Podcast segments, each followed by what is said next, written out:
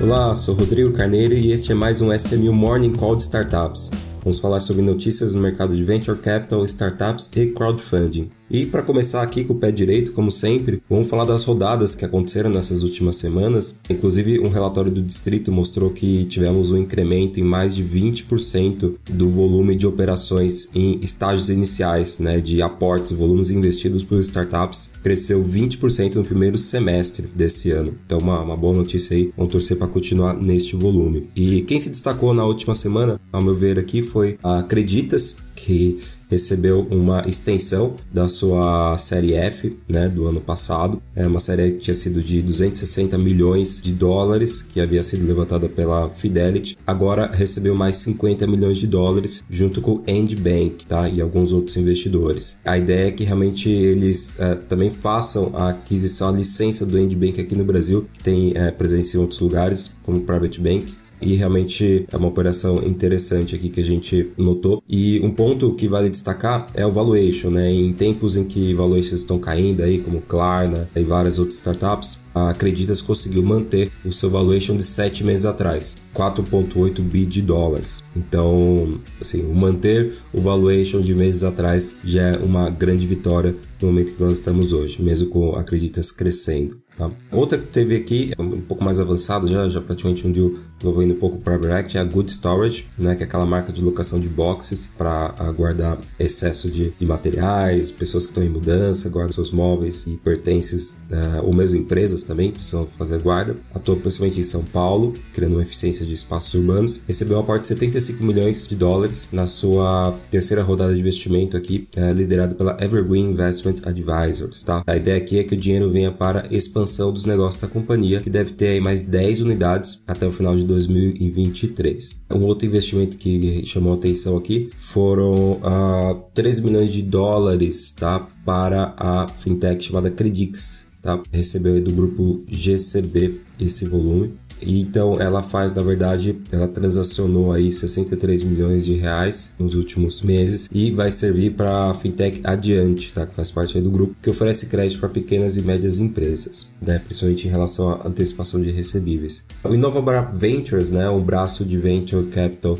faz parte do Bradesco, né, da, do InovaBra, investiu 10 milhões de reais na fintech OneBlink, que é uma fintech americana, porém liderada por executivos brasileiros, que faz desembolso de créditos pessoais e tem cerca de 50 mil clientes nos Estados Unidos. Tá? É uma plataforma que foi lançada há menos de 4 anos e faz oferta de crédito com desconto em folha de pagamento para o setor público, né? Coisa que deve ser aí algo meio diferente para o mercado norte-americano, bem comum aqui no Brasil, tá? Além disso, tem aí soluções como conta corrente, adiantamento de salário, cashback e cartão de crédito. A gente vai falar um pouquinho sobre esse assunto aí de bancos mais lá na frente. Então teve essa operação da Acreditas aí que eu acho que é o grande destaque aí da semana e a Acreditas também fala que ela vem buscando aí o, o, break-even, né? Então ela montou um plano aí para atingir uh, o break-even em dois meses. Isso aí foi o que o, o Sérgio Furo mencionou, né, o CEO, e também entrar no mercado imobiliário. Então teremos aí uma concorrência mais acirrada aí no mercado aí de quinto andar e loft, tá? Para fechar esse ponto. Outra que recebeu um aporte relevante de 200 milhões de reais foi a geradora de crédito de carbono chamada Carbonext. Essa rodada foi liderada pela Shell Brasil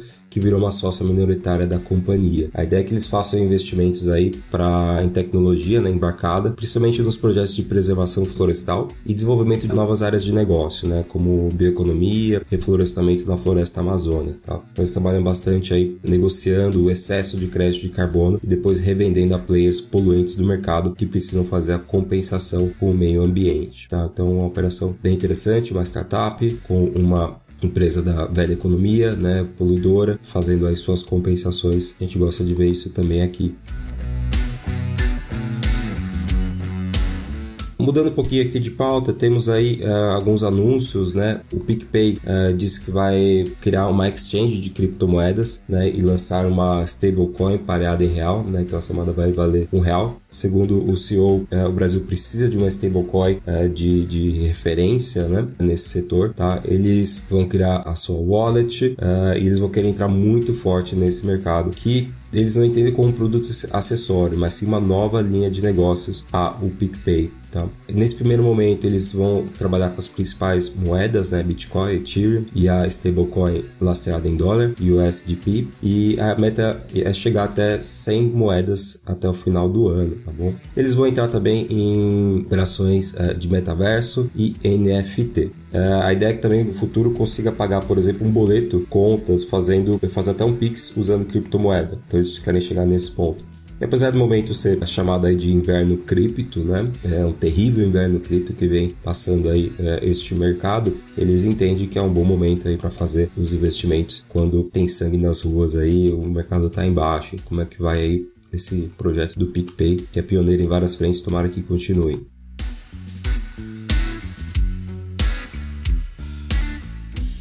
Passando um pouquinho aqui, essa última semana tivemos bastante movimentação no mercado de crowdfunding também, né? Então nós tivemos aí muitas uh, tokens, né? Passando aí a, a se tornar quase que comum em captações e ofertas de crowdfunding. Então isso é um mercado bem interessante, né? Finalmente achamos um meio termo aí entre ofertas de valores mobiliários uh, sendo feitos via tokens e utilizando plataforma de Equity Crowdfunding, né, dando aí o selo, né, é, CVM aí, xerife aí do mercado de capitais. Quem está atuando bastante forte nesse mercado é a DivHub, né, também, que fez a operação aí da antiga Love Story, né, a casa noturna de São Paulo, que foi fechada em 2018, estava em recuperação judicial e teve aí a sua marca é, é, é, vendida, né, através da recuperação judicial. E agora vai voltar, né, como Love Cabaré, mas um modelo completamente diferente. Então, essa operação foi feita através de crowdfunding, com token, conseguiu captar mais de um milhão de reais em menos de uma hora, né? E seus tokens vão dar aí alguns benefícios, né? Parecido aí com o clube, de desconto na consumação, preferência nas reservas, né? acesso a reestreias, né? visita à obra, direito de fechar o local para é, festas particulares, enfim,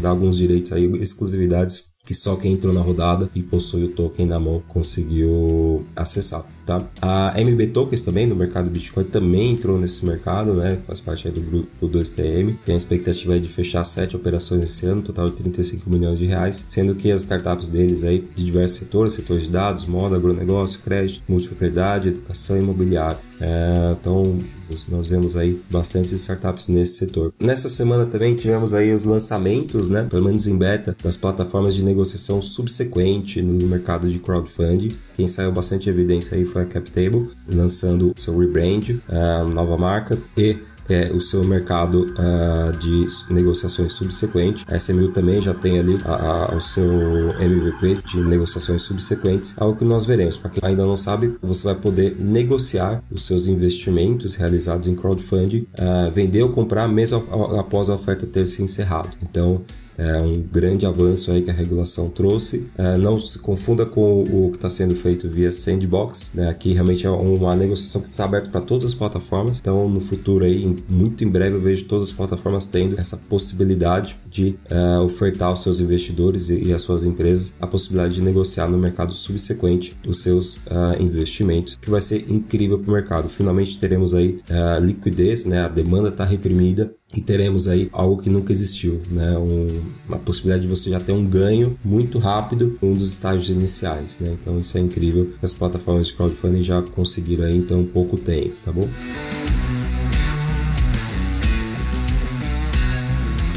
Ainda falando sobre crowdfunding, né? Essa é uma matéria na TechCrunch americana, falando sobre dados americanos, né? Mostrando que primeiro semestre de, de 2022 uh, ah, teve expansão no mercado de, de crowdfunding, né? Foram movimentados ali mais de 215 milhões de dólares, né? Um pouquinho a mais do que os 200 milhões de dólares do semestre anterior comparado aí ano em cima de ano. E aí mostrando que realmente pode ser uma salvação, né? Uma, uma bela de um, de um impulsionamento e lá o mercado aparentemente está mais fechado do que aqui para estágios avançados e também para early stage. Então lá também tivemos alterações recentes, né? É, no, no ano passado que entraram em vigor desse ano em relação à regulação tá? na SEC, fazendo que os investidores não precisam ser investidores qualificados para investir aí valores um pouco maiores. Então, é algo que também aconteceu aqui no Brasil, segue linha, estamos bem aliados ali com eles e esperamos aí que o crowdfunding não só no Brasil, mas no mundo todo, sirva como uma bela opção, se quem dirá a melhor opção para os early stages por conta desses maiores volumes e também no mercado secundário.